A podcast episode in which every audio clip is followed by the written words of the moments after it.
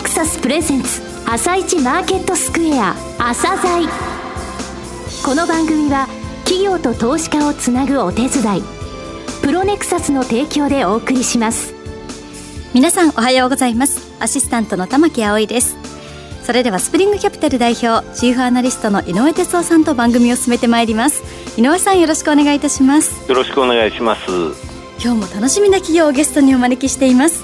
今日ご紹介する企業は証券コード7893プロネクサスです。はい、えー、プロネクサスさんですね、はい、あのこの番組のスポンサー会社でいらっしゃいます、はい、えー、もうじきですね8年目を迎えますが、うん、えー、配当それにですね、自社株買い、この両方を合わせた総還元成功ですね、はい、非常に高いことで知られてますが、新たな中期経営計画が発表されました。えー、キーワードは非印刷売上です。えー、じっくりとお聞きください。はい。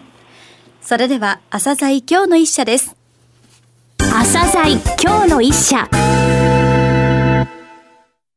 本日は証券コード7893東証一部上場のプロネクサスさんにお越しいただきました。お話しいただきますのは、代表取締役社長の上野武さんです。本日はよろしくお願いします。よろしくお願いいたします。具体的にどのようなことをされているのか、遠隔と合わせてお話しいただけますか？えー、1930年、はい、昭和5年に株券などの有価証券印刷の専門会社として創業いたしまして、来年12月に創業90周年を迎えます。はい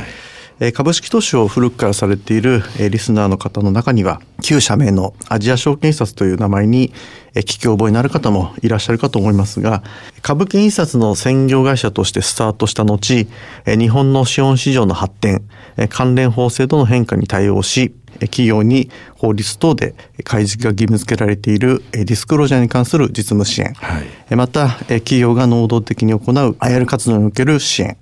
投資信託や J リートなど、金融商品に関する資産運用会社の開示資料やシステム支援といった事業分野において常に黒子としてこの国の資本市場を支える社会インフラとして先進的かつ安定的なサービスの提供を行うことを心がけてまいりました。あの近年海外にも進出されてますが、はい、これもやっぱりサポートなんです、こちらはですねあの台湾に進出される日系企業のサポートをですね、はい、えー、することをメインテーマといたしまして、地方銀行、今数十行様とですね、業務提供を結ばせていただきまして、はい、えその支援を行う事業をですね、うん、2015年3月期から行っております。はい、で具体的にはあの台湾の台北市にですね、はい、ビジネスセンターを開設しておりまして、うん、この4年間でですね、その売上も約4倍に拡大しておりまして、おかげさまで順調に成長しております。またあの昨年にはですね、2つ目のビジネスセンターを開設させていただきました。あの顧客数とかですね、はい、シェアそういった部分ってお話しいただけますか？はい。現在ですね、当社が取引をいただいている企業数は約4000社ございまして、4000社。はい。はい、内訳といたしましては、上場企業が約2300社、IP を施行されている会社様が約1000社、その他に投資信託ですとか、あるいは J リートなどの運用会社が300社でございます。はいうん、またその他ですね、データベースサービスをご利用いただいている先としまして、はい、大学ですとか、研究所などですね、約200の機関、が、え当社のお客様としてさまざまなサービスをご利用いただいているということでございます。うん、え私ども今投信会社様向けにですね、はい、独自に開発をしました、え開示書類の作成支援システムでございます、えファンドドキュメントシステムという、はい、えシステムを提供させていただいているんですがそれをご利用いただいているファンド数が約1800ファンドということでございまして、はい、非常にあの多くの皆様にですねそこをご支持いただいているということでございます。うん、なるほど。上場企業も約2300社。そうでございます。はいこれはですね、はい、当社の主要な製品でございます、はい、株主総会の招集通知と有価証券報告書のいずれか、うん、もしくは両方受注している企業様に限定した数でございますけれども、はい、この数はですね今上場会社が日本で約3700社ございますので、その約6割に当たりますですね。非常に高いシェアとなっております。また私どもですねサービスの継続率も計測しておるんですけれども、上場会社におきましては有価証券報報告書株主総会招集通知を前年度に引き続き、うん、継続受注した比率。これはあのこの3月に終わりましたですね。2018年度も、まあ、約96%ということで非常に高い水準となっておりましてですね、うん。はい、まあ、これが当社の経営基盤の安定につながっているというふうに考えております。はい。はいあと、御社の J リートでのシェア、非常に高いっていうので有名ですけれども、はい、こちらについての数字ってはい、教えていただけますか？あの国内の投信会社様ですけれども、はい、えーと、有価証券届出書ですとか、はい、あるいは交付目論見書、うん、販売用資料のいずれかを当社で受注させていただいている率はですね、はい、約71%でございます。はい、2001年のですね、えー、市場開設以来の、えー、J リートおよび、インフラファンドの IPO の累積シェアでございますけれども、はいうん、こちらが95%以上ということで。95%、はい、そうでございます。はい。じゃあ J リートインフラファンドの IPO については、御社がちゃんと黒子として、はい、えー、作成に当たったということですかね。はい、お手伝いをしたということですか。はい、さて、えー、この3月期2018年度というお話がありましたが、この3月期に中期経営計画2018を終えられました。はい、えー、この3年間を振り返ってですね、その取り組み、それから進捗などについてお話しいただけますか？はい、振り返ってみますとですね、まあ、一番の成果は、はい、売上高の、えー、構成比におきましてですね、はい、品一冊の売上で、これが大きく拡大したことであるというふうに考えております。この、えー、中継がですねスタートする3年前にはですね、はい、えー、非印刷の、えー、売上の比率が約47%だったんですけれども、はい、この3年間で5%程度上昇しましてですね、はい、この2019年3月期には約52%ということで、過半数を超えるに至ったという次第でございます。なるほど。目指していたところは非印刷の売上の比率を上げるということですね。そうでございますね。はい。これ3年間で5%上昇したということですが、はい、今回、あの、売上高最高でしたよね。はい、そうです。はい。この2019年3月期は、はい、おかげさまで過去最高の売上高を記録したんですけれども、はい、それ以前の過去最高の売上高ですけれども、上場株券が電子化される前の期であります、はい、2008年3月期でございました。はい、でこの期のですね、非印刷売上の構成比が約37%でございましたので、はい、この11年間で約15%ほどですね、伸びたということになります。具体的にはどういう部分が伸びた、はい、そうですね。これはあの特にですね、うん、システムですとか、うん、あるいはウェブ、はい、英文 IR、コンサルティング等ですね、さらに先ほどお話したまあ海外進出支援なんかもそうなんですけれども、はい、こういったあの成長分野がですね、うん、順調に拡大しているまあ、そのことの表れだというふうに思っておりましてこれから先ですね招集通知の電子化というものも予定されているんですけれども、はいそうねうん、まあ、そういったことを見据えますと今後もですねこの動きをさらに加速させる、えー、必要があるというふうに考えております、はい、今英文関連ってあったじゃないですか、はい、企業さんが外に出す、えー、英文の翻訳等については、はい日本財務翻訳そうよく名前が出ますけれども、はい、ここはもう本当に優秀だと言われてるんですが、これはプロネクサスの、はい。えー、子会社ですね。あの日本財務翻訳はですね、うん、当社の100%子会社でございまして、はい、今お話ございました通りですね招集通知ですとか、うんあるいは決算単身との翻訳を専門にさせていただいてるんですけれども、はいうん、あのお客様に非常にその翻訳のクオリティをですね高くご評価いただいておりまして、はい、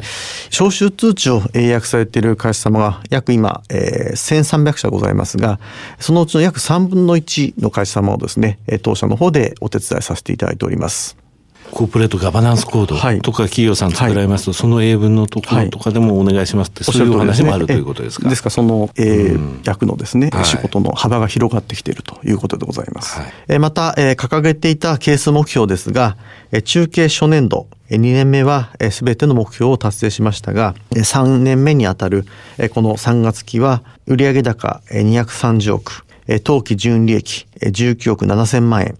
ROE9.0% については達成しましたが、営業利益と営業利益率につきましては、若干目標を下回り未達となった次第でございます。さて今回新たな中期経営計画を策定されましたがこの内容また重点を置かれる施策についてですねお話しください。はい、この度発表いたしました2022年3月期を最終年度とする新中期経営計画2021でございますけれども、はい、これまでもですね、うん、事業環境の変化に対応したビジネスモデルの変革というものを、まあ、随時行ってまいりましたが、はい、さらなる環境変化に対応するためにですねこれまでの印刷を中心とした周辺サポートの拡大というビジネスステージから、これまで拡大してきたそのサポートビジネスを中心業務に据えたえプラットフォーム型ビジネスへの転換を図ってまいりたいというふうに考えております。なるほど。えこれは、え全中継で掲げていたお客様支援領域の拡張は、え継承し、お客様のディスクロージャー、IR の支援をベースとしながら、システム、コンサルティングの領域をさらに拡張して、開示周辺のドキュメント作成を核としたプラットフォーム型ビジネス、これを目指すということでございます。うんはい先ほどですね、株主総会招集通知の電子化というお話がございましたよね。はい、えこれはやはり御社にとっては、決してポジティブな要因ではないということですか？そうでございますね。うん、あのまだあの詳細が決まっているわけではございませんけれども、はい、まあ、あの招集通知を電子化するということはですね、す、で、にも方向性として決まっておりましてですね、うん、今後これに関わる、まあ、印刷物の減少、これが見込まれますので、はい、まあ、そういった意味では、当社にとってはマイナス面でございますけれども、うん、まあ、当社としましては、これを逆にチャンスとして捉えてですね、はい、まあ、招集電子化に対応して、やはり電子化されたからこそ、えー、いろいろ可能なことになるですね、サービスというのがあるというふうに思っておりまして、具体的にはウェブですか？そうですね、ウェブも含めてということなんですが、うん、そういった形で新たなサービスの開発に取り組むことでですねこの制度の変化また、えー、新たなニーズの増加に対しまして、えー、先駆的なサービスをお客様に提供してまいりたいというふうに考えております、うん、もう一部の企業さん進められてますよね。あのスマート招集といいましてですね、はい、あの招集通知の、えー、記載内容ですねスマートフォンで非常にこう見やすく、はい、分かりやすくということを、まあ、コンセプトにですね、はい、新たな、えー、サービスも、えー、展開させていただいております、はいまたあの全上場会社の、えー、約6割の企業様に、えー、現在ご利用いただいております、えー、プロネクサスワークスというですね、はい、開示書類の、えー、作成支援システムがございますんですが、えー、こちらにつきましてもですねその操作性を含めまして、えー、全面的に見直しを図ってまいりたいというふうに思っておりますし、はい、また同時にですね、えー、投信会社様向けの書類作成支援システムでございます、えー、FDS、はい、えー、こちらにつきましても、えー、その機能の拡張を行ってまいりたいというふうに考えております。うんその他ですね、年々需要が拡大しております、コンサルティングサービスですとか、BPO サービスの強化も行いましてですね、システムサービスとコンサルティングの両面で、お客様の実務を徹底的に支援する強固な体制を構築してまいりたいというふうに思っております。はいうん、全中継において一定の成果を上げてきました成長領域での事業の伸長はい、これを進めるということですか？そうでございますね。はい、この進化を、えー、プラットフォーム型ビジネスへの転換という目的に沿った形で進めてまいりたいというふうに考えているところでございます。はい、プロネクサスと言いますとね、株主還元が厚いっていうのがイメージとしてあるんですが、まあ、財務戦略の部分でも、はい、えー掲げられていることありますか？そうでございますね。あの、はい、私どもとしましては、やはりあの、株主の皆様の還元の非常に重要な経営課題の一つというふうに捉えておりまして、今、まあ具体的に決まっているわけではございませんけれども、え自己株式の取得、あるいは、え配当ですね、あるいは株主優待制度等を含めてですね、はい、株主様のご期待にお応えできるようにですね、引き続き、え経営の任に当たってまいりたいというふうに考えております。はい、配当成功はどうでしょう？今まで、え30%以上とさせていただいていたんですけれども、まあ、最近の実績に鑑みましてですね、配当成功を30%以上から40%以上という形で引き上げさせていただきました。はい、今期の見込みに基づく配当成功は計算上44.7%なんですね。すね。はい、常に経営の重要な課題として、えー、この株主還元というものを、はい、資本効率えー、財務戦略としても考えているということですね。はいはい、おっしゃる通りでございます、はい、最後になりましたが、リスナーに向けて一言お願いします。はい。当社はですね、えー、普段皆様が、えー、目にされる機会の多いですね、株主総会招集通知などですね、ディスクロージャー関連の書類の作成の、えー、支援を、えー、専門に行っている会社でございます。まあ、そういった意味では、えー、投資家の皆様にとって非常に身近な存在であるというふうに思っておりますので、えー、これを機会にですね、今後ともどうぞ何卒よろしくお願い申し上げます。上野さん、本日はどうもありがとうございました。ありがとうございました。今日の一社、プロネクサスをご紹介しました。さらに井上さんにお話しいただきます。はい、新しい中継でですね、はい、システムサービス、それからコンサルティングに力を入れますよという部分でした。はい、えー、この、えー、両両両方のサービスですね、これによりまして、非印刷売上、さらに拡大するでしょうということです。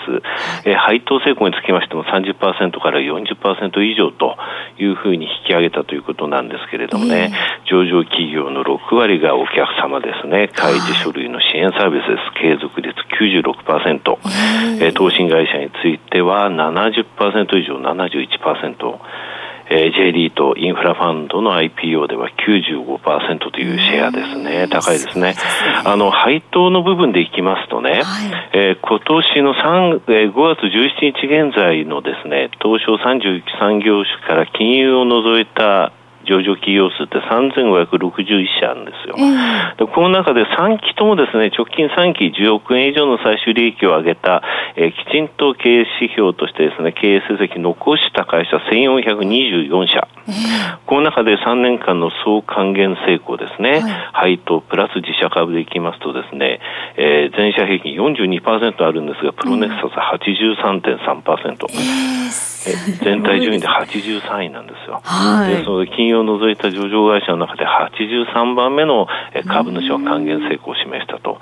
それからちゃんと自社株のね、焼却してるんですよ。3年間で自社株買いをした会社ってですね、結構あるんですね。はい、1400社以上あるんですが、はい、このうちですね、自社株焼却した企業って216社しかないんですよね。はい、それまで含めて4期前に比べてどれぐらい株主還元というものを行ったかという順位をね、自社株償却だけの部分でも測っても58位なんですよ。非常にその、えー、還元成功が高い会社だということがお分かりいただけたと思います。はい。それでは一旦お知らせです。企業ディスクロージャー IR 実務支援の専門会社プロネクサス。上場企業のおよそ6割2200社をクライアントに持つ。これはアジア証券印刷の時代から信頼と実績を積み重ねてきたからこそ。さらにプロネクサスが目指すのは企業と投資家をつなぎ日本の株式市場を活性化させることです。プロネクサス私たちは個人投資家の皆さんを応援します。井上哲夫今日のストラテジーそれでは井上さん、後半の解説もよろしくお願いいたします。はい、えー、昨日ですね、アメリカの方、ダウは0.93%落ちたんですね。はい、1%以上ね、上昇したとか下落したっていうのの比率をですね、たまにこの番組でもお話してるんですが、えー、えー、今年についてはダウは8勝6敗、8回1%以上上がって、6回1%以上下がってるんですね。8勝3敗に持ってったのは4月の12日、まあ、お相撲があったんでこういう言い方になっちゃいますけどね、はい、それから3連敗敗してるんですよね。ただこれ14 14回ですよね、合わせて。これね、実は少なくて101日今朝段階で営業日数あったんですが、これ13.9%で14%ぐらいの比率なんですよ。去年1年間でどれぐらいあったかっていうと、はい、251日のうち34勝35敗、合わせて69回で27.5%。だ今年が13.9%、去年27.5でしょ。ちょうど半分なんですよ。アップルショックとかね、この間のトランプさんのショック、いろいろ感じてますけれども、市場動揺度っていう意味では、去年の半分ぐらいなんですよ。これでね、G20、それからトランプ大統領がポロッと8月って言いましたので、それまで何もないと思ってるとですね、マーケットちょっと動揺を示す可能性ありますので、ご注意ということですね。中国がレアアース、アメリカに出さないぞっていう話もありますので、その部分がね、火種にならないといいなというふうに思ってますね。はい、わかりました。井上さん、本日もありがとうございました。また来週もよろしくお願いいたします。この後は東京市場の寄り付きです。朝鮮この番組は企業と投資家をつなぐお手伝い、プロネクサスの提供でお送りしました。